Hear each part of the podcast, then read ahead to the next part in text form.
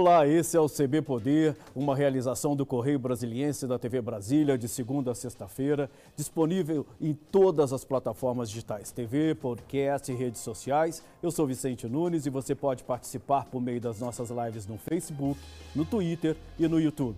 E hoje a gente recebe aqui o secretário de Gestão de Pessoas do Ministério da Economia, Wagner Lenharte, Secretário, muito prazer, muito obrigado pela sua presença aqui no nosso CB Poder.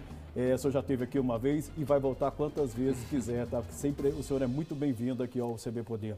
Eu queria começar é, lhe perguntando sobre teletrabalho. Né? A semana passada, o Ministério da Economia divulgou uma série de regras para a volta dos servidores públicos, né? que hoje estão, em grande maioria, em home office. Como vai se dar isso?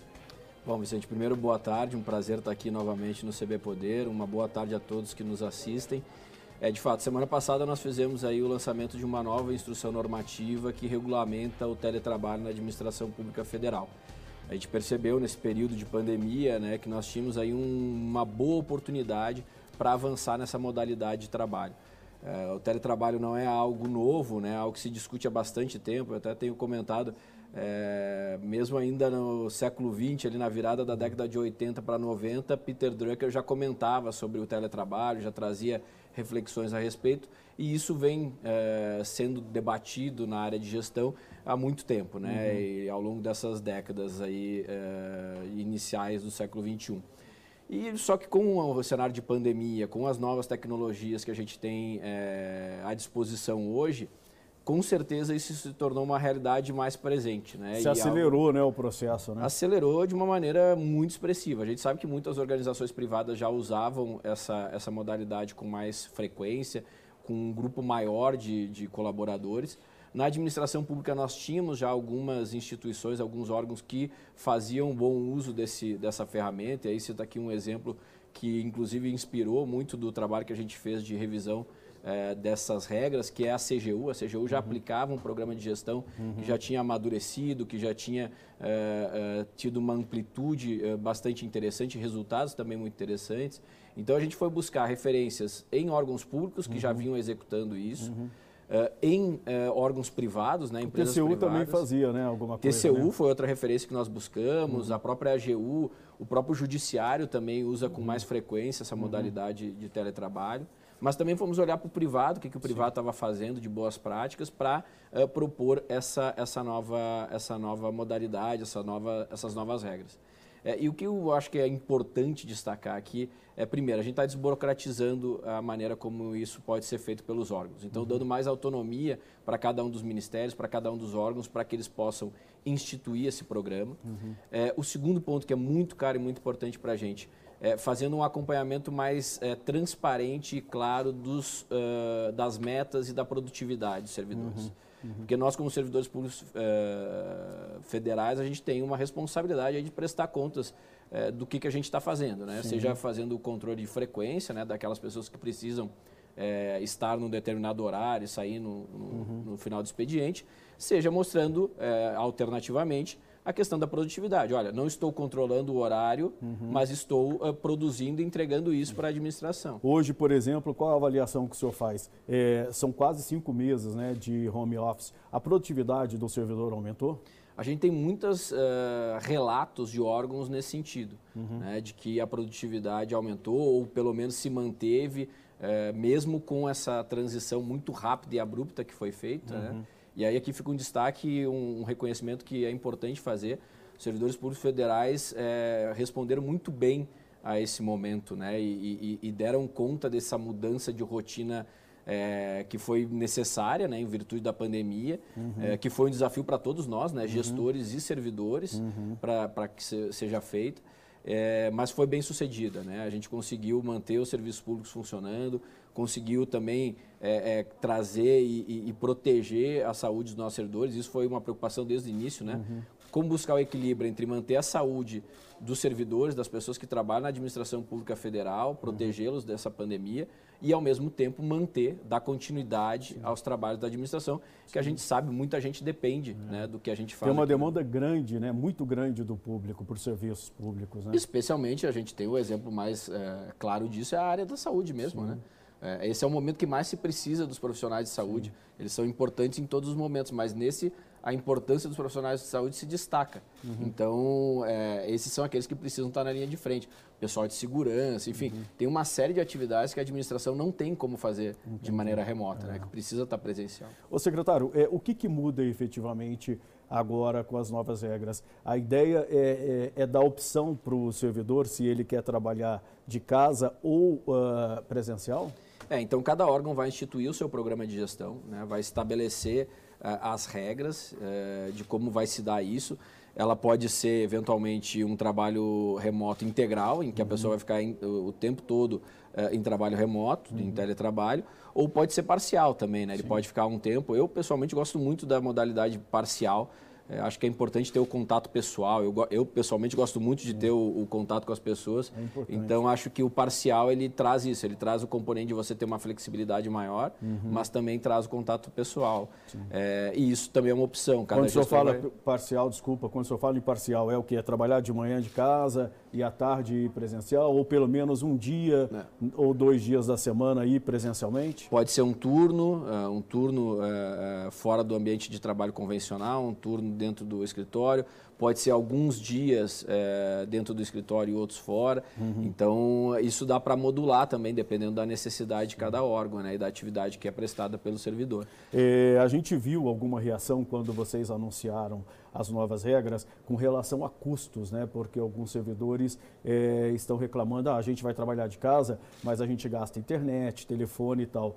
É, esses custos, para quem optar por trabalhar de casa, será esses custos serão do, do, do servidor, ele vai, eh, os servidores terão que arcar com isso? Sim.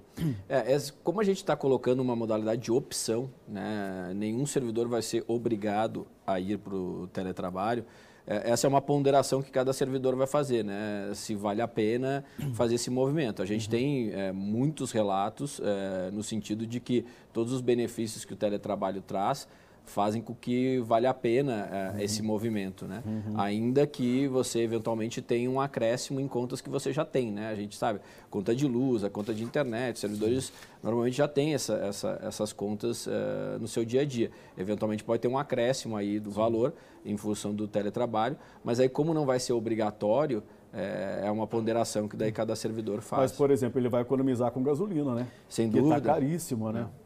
Tem, tem é, questões como essa do deslocamento da gasolina, Sim. enfim, mas tem outras questões relacionadas como o tempo que você perde de deslocamento. Né? É, isso é um ativo muito importante, especialmente para pessoas que trabalham em grandes centros, Sim. que têm um trânsito muito complicado. Às vezes as pessoas demoram uma hora só para fazer uma das é. pernas é. de deslocamento. Rio de né? Janeiro, por exemplo, que tem muito servidor público, é, é um problema, né?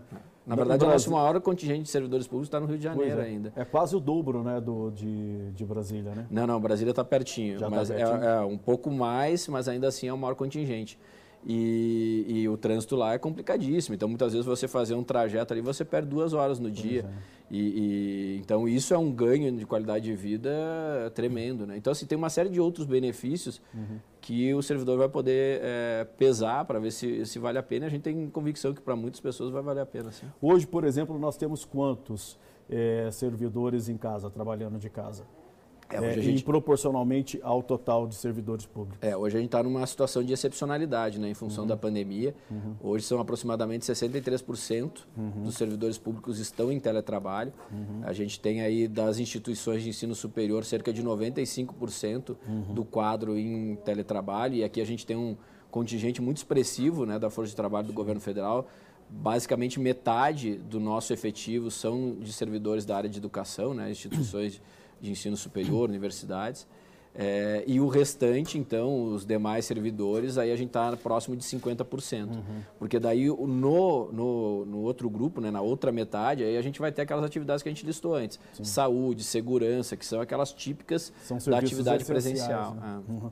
É, Para o governo, de uma certa forma, foi vantajoso manter o servidor em casa, porque houve uma economia grande com relação a gastos. Ah. Como é que foi isso? Qual foi a economia que vocês fizeram?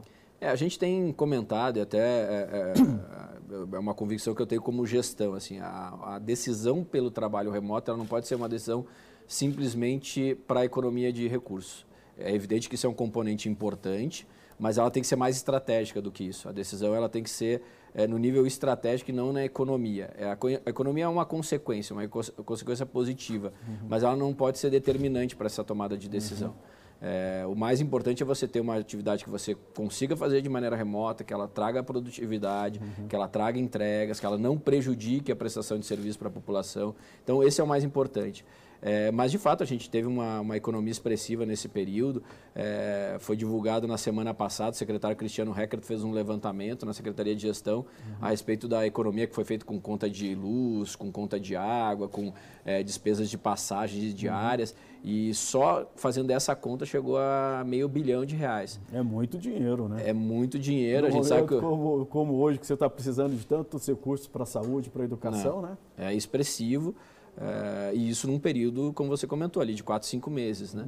Então, realmente é, é, um impacto importante, mas ele não é o primeiro objetivo. Uhum. O primeiro objetivo é a gente é, conciliar uma melhor qualidade de vida para o servidor, uhum. né? uma, uma maior engajamento, motivação do servidor e também uma entrega é, de serviço público de melhor qualidade, com mais produtividade, com mais eficiência. O, o, Instituto Brasileiro de Economia da Fundação Getúlio Vargas fez recentemente uma pesquisa mostrando que Brasília é a capital do home office.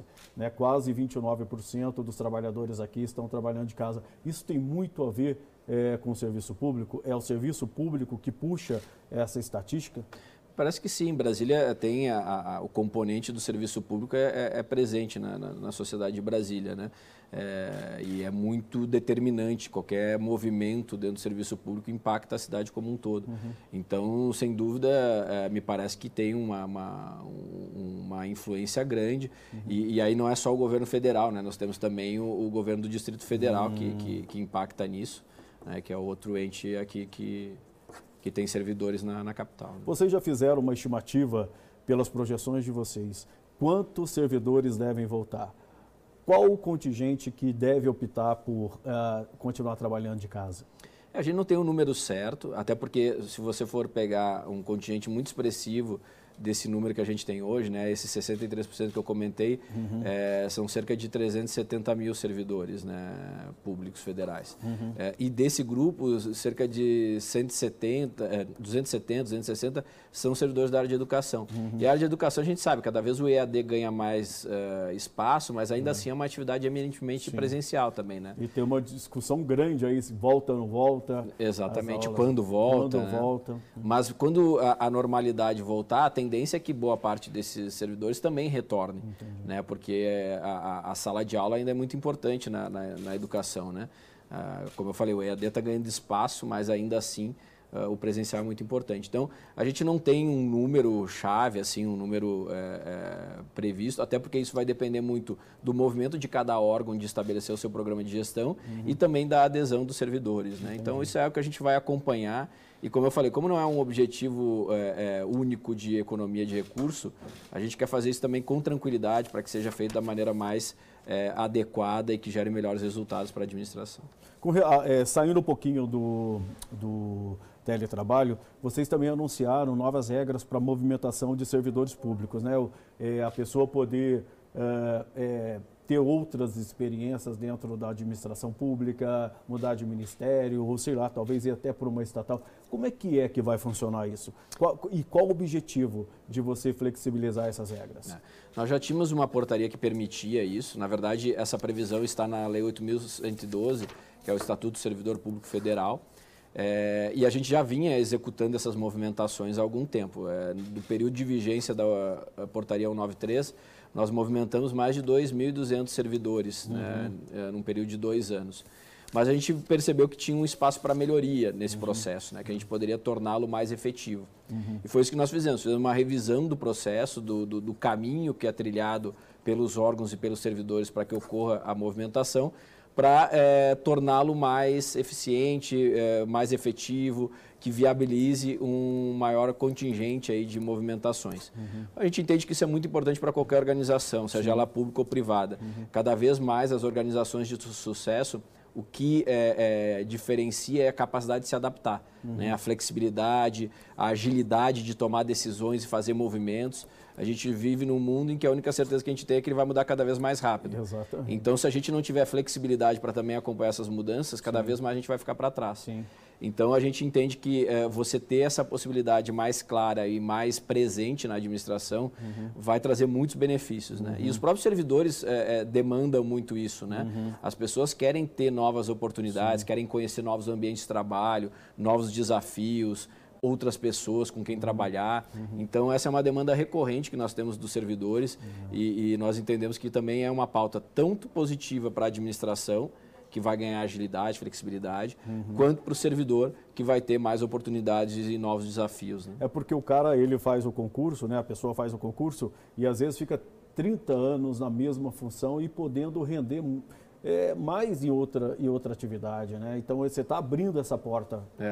para a pessoa, né? É o que a gente fala, uma da, da, dos motes da, desse projeto de movimentação é as pessoas certas nos lugares certos. Uhum. A gente tem um, talento enorme dentro da administração, pessoas muito qualificadas, motivadas. A gente tem que é, dar oportunidade para que elas estejam nos locais onde elas vão se sentir ainda mais motivadas e entregar melhores resultados para a administração. Uhum. Então, esse é, é, é, um dos lemas aí desse, desse projeto, é colocar as pessoas certas nos lugares certos. Isso aí vai vir acompanhado também do programa de lideranças que vocês estão trabalhando. Como é que está? Em que pé está isso? É, o programa de lideranças a gente fez uh, uma primeira rodada dentro do Ministério da Economia.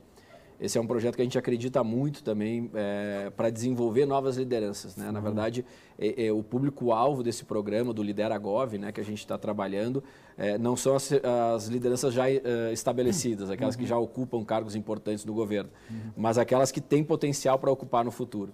Então, a gente vai fazer aí uma trilha de aprendizagem, de uma jornada é, de, de, desenvolvimento para esses servidores. Uhum. É, eles vão passar por um curso uhum. é, feito em parceria com a ENAP e o CLP. Uhum. É, e depois desse curso, eles vão formar uma rede né, de potenciais lideranças, uhum. justamente para que quando haja as oportunidades, eles sejam aí os potenciais ocupantes das uhum. vagas de liderança. Esse projeto ele começa primeiro no Ministério da Economia. Exato, a gente fez uma primeira rodada, um uhum. projeto é, de certa forma piloto dentro do Ministério da Economia. Uhum. Então a gente abriu para todos os servidores e aí o público é servidores efetivos, né, pessoas uhum. que têm esse vínculo permanente com a administração pública. É, acabamos recentemente aí o período de inscrição, tivemos um número é, super positivo de inscrições. É, e agora vai ser feito o processo seletivo. São 60 vagas. Uhum. Esses, essas pessoas se, que se inscreveram vão passar por um processo seletivo é, bastante é, é estruturado, com entrevistas, é, com uma série de atividades para a gente identificar realmente aquelas pessoas que têm perfil e um verdadeiro interesse Entendi. de se desenvolver e se prepararem como líderes. Só no Ministério da Economia o público-alvo era quase 30 mil pessoas, né? É, é muita gente, É né? muita gente. O Ministério da Economia é um ministério é, é, grande, né? Com a união que foi uhum. feita uhum. de, de cinco ministérios. Ele ganhou corpo e realmente o, o universo é um grupo muito grande. É, é como tinha algumas regras, né? por exemplo, você não, não, não podia é, já estar tá ocupando o cargo de liderança a partir de um determinado nível. Uhum. Você também não pode estar tá, é, em estágio probatório. Tinha algumas regras que foram estabelecidas, então esse número reduz um pouco, uhum. mas ainda assim é um contingente bastante expressivo aí de, de servidores que poderiam concorrer. Ô, secretário, e com relação, por exemplo, à, à terceirização da mão de obra, né? É, vocês têm optado por preencher determinadas vagas, sobretudo nessa questão mais emergencial. A gente viu isso no INSS, viu isso no IBAMA. É, isso é uma forma é, de não fazer mais concurso? Ou como é que é? Como é que vocês estão trabalhando essa questão de terceirizados e concurso?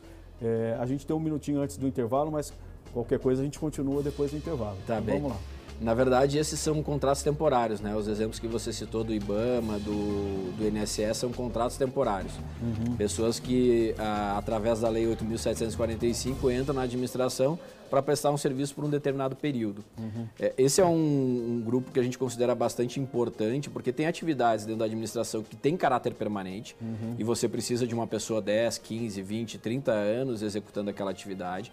E tem outras que têm início, meio e fim, uhum. que não faz sentido você trazer uma pessoa com estabilidade que vai ficar 30, 35 anos na administração, se aquela atividade vai terminar daqui a dois anos, três anos. É, então, para essas atividades ter essa característica é, transitória, com início início, meio e fim, a gente considera muito importante para a eficiência da administração, para o melhor uso dos recursos públicos, que a gente traga é, pela uh, 8745, a lei que prevê a contratação temporária. Uhum. Porque daí eles vêm, fazem o trabalho que precisa ser feito e aí depois uh, procuram outras oportunidades. Né? Ele não substitui a contratação efetiva, o concurso público, uhum. ele é complementar. Entendi. Secretário, eu vou pedir licença um minutinho para o senhor. A gente vai fazer um intervalo, o CB Poder volta daqui a pouquinho. A gente está recebendo hoje aqui o secretário Wagner Lenharte, que é do Gestão de Pessoas do Ministério da Economia. Fica aí.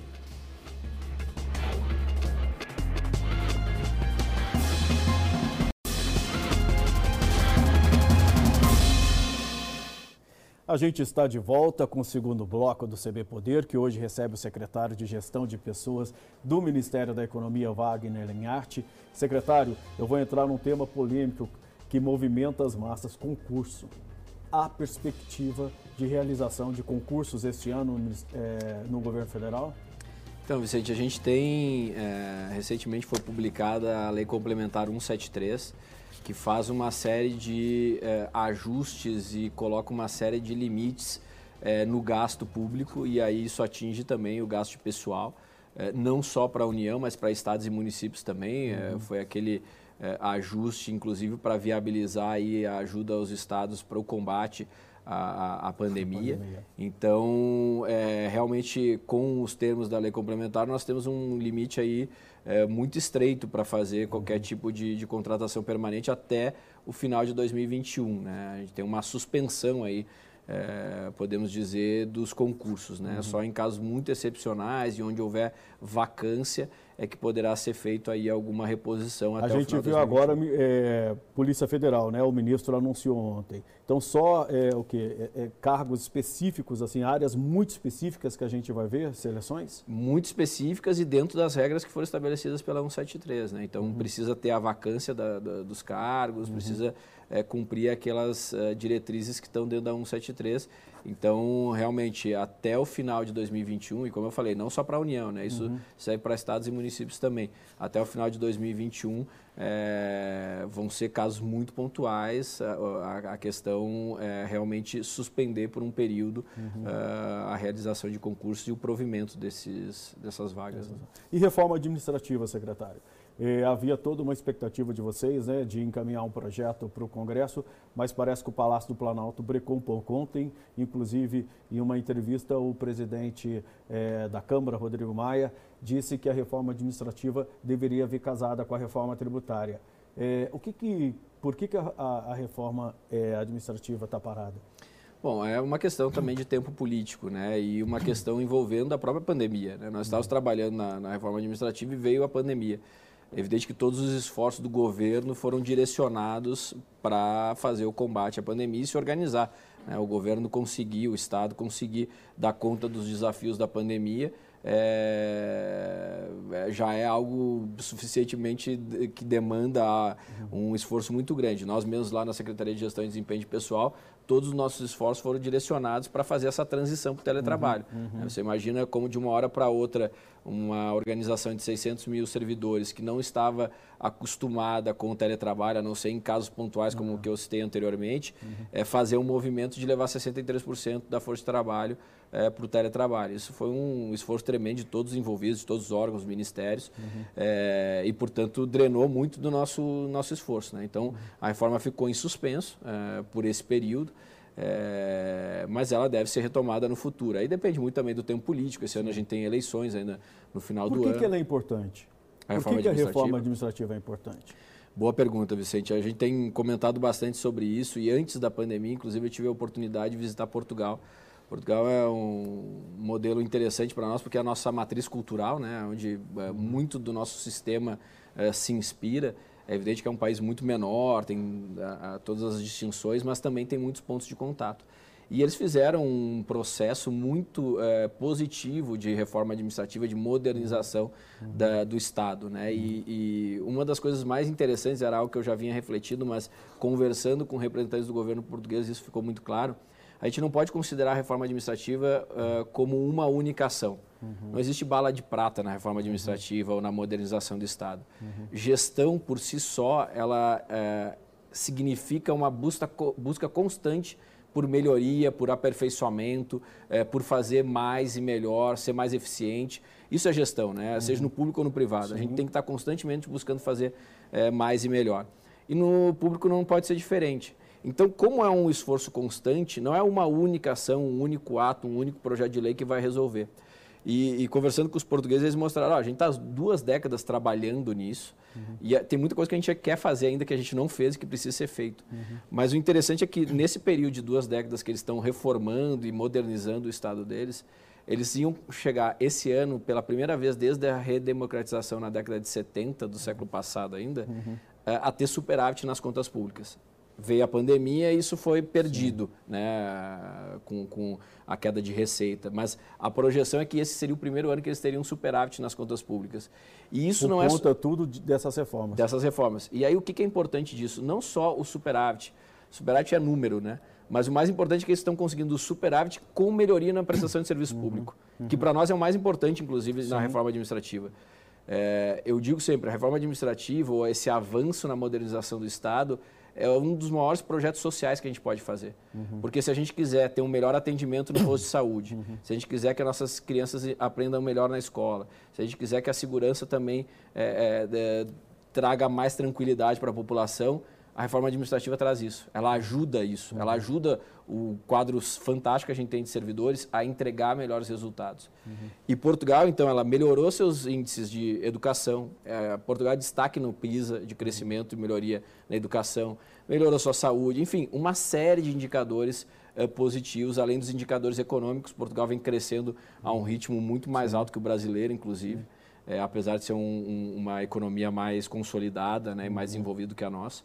Então, é, é, eu acho que o importante é a gente começar esse processo de debate, a gente é, conversar a respeito disso, saber que isso é importante, que a gente precisa encarar como país, não só como governo. Uhum. É, eu tenho falado também sobre isso. Não adianta ser um projeto de um governo só. Uhum. Isso tem que ser um projeto de país. Né? A gente tem que é, colocar esse desafio de fazer uma gestão mais moderna, mais é, uh, voltada e, e, que entende melhor o mundo que a gente está vivendo, uhum. uh, entre todos nós, né? uhum. entre a opinião pública, a imprensa, o Congresso Nacional, com seus mais diversos partidos, sejam de esquerda ou de direita, é, entender que a gente precisa aprimorar a nossa administração pública e aproveitar melhor os talentos que a gente tem dentro da administração. Secretário, é, o governo federal é um bom lugar para trabalhar? Ah, assim, é um uma experiência incrível, incrível. Recomendo para todos que tiverem a oportunidade. Eu uh, realmente acordo todo dia uh, muito feliz com a oportunidade de estar trabalhando pelo meu país, de estar trabalhando ao lado das pessoas com as quais eu trabalho. Uh, tenho um orgulho tremendo da equipe que eu já encontrei. Algumas pessoas vieram comigo, a gente selecionou nesse período que, que eu estou à frente da secretaria, mas muitos já estavam dentro da secretaria, são servidores efetivos que já estão há 10, 15, 20 anos na administração e tem tanta gente boa e é um prazer tão grande trabalhar tem alguma com essa pesquisa que, que meça isso ou vocês estão contratando alguma pesquisa para ver isso? Ah, então a gente está fazendo o, o, lançamento amanhã, inclusive, Vicente, de uma pesquisa de clima organizacional. Eu tenho a minha experiência é, particular em relação a trabalhar no governo federal e falar para você do, do prazer é, que é, mas a gente quer entender melhor como os servidores percebem o ambiente de trabalho. É, isso é uma prática já consagrada, é, não só na iniciativa privada. No Brasil, a, a, iniciativa privada faz isso há muito tempo, né? Uhum. É, e, e, é uma prática muito positiva dentro das organizações.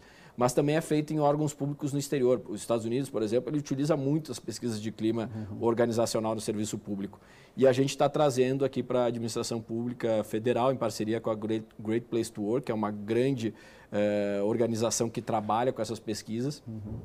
A pesquisa para o governo federal, para toda a administração pública, nós vamos convidar todos os 600 mil servidores públicos federais para responderem essa pesquisa. Uhum. E o mais importante não é nem a pesquisa em si, uh, o resultado que ela vai trazer, isso evidente é importante, esse insumo, esse dado, mas uh, o mais importante é que com o resultado dessa pesquisa nós podemos fazer ações para melhorar o ambiente de trabalho, para tornar cada vez mais uhum. um ambiente mais é, provocante, é, que traga mais motivação, mais engajamento.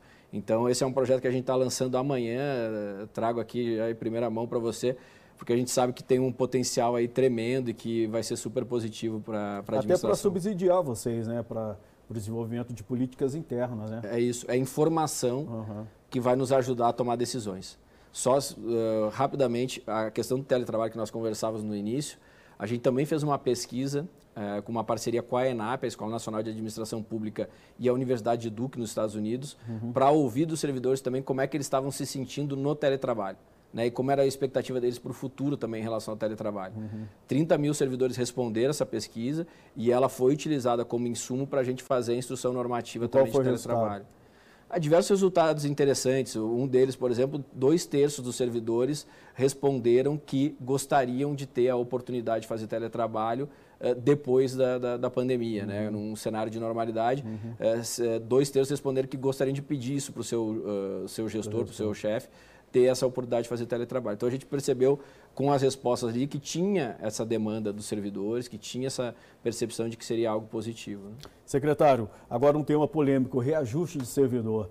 É, o senhor falou que concursos é, vão estar muito restritos, né, até por conta da legislação aprovada pelo Congresso, mas o, o ministro da CGU, recentemente, é, conversando com servidores, diz, é, ele disse que o presidente Bolsonaro quer dar reajuste aos servidores até o ano que vem. Isso tem espaço para isso? É, até o, eh, se eu não me engano, uh, pelo que eu li na, na, notícia, era até o final do mandato, né? Uhum. Porque pela Lei Complementar 173, que comentei anteriormente também, um dos dispositivos que são é, trazidos ali veda a concessão de reajuste até o final de 2021. Uhum. Né? O que se mantém são progressões e promoções, uhum. é, mas uh, o reajuste ele está uh, vetado até 2021 em função dessa lei complementar. Então 2022 pode ter reajuste? A princípio sim, do ponto de vista legal. Aí é o momento quando a gente chegar ao final de 2021 ou mesmo ao longo do ano de 2021. Aí é evidente que vão ter conversas e negociações com as entidades representativas e com os próprios órgãos. Mas tem dinheiro para isso? Vai depender também da nossa situação econômica. Assim, eu ia chegar até nesse ponto. Porque além dessa conversa natural que precisa ter, é importante que se tenha com os órgãos e entidades representativas, um outro ponto importante é a questão de é, disponibilidade de orçamento. Né? Uhum. A gente está passando por uma crise tremenda, é, que vai ter impactos não só nesse ano, mas ano que vem. A gente precisa ver qual vai ser o cenário é, fiscal do, do, do governo brasileiro. Secretário Wagner Nenhart, muito obrigado pela sua presença mais uma vez no CB Poder. Já fica convidado para uma próxima oportunidade. O CB Poder fica por aqui. Obrigado pela companhia. Se puder, fique em casa, use máscara. Até a próxima. Tchau.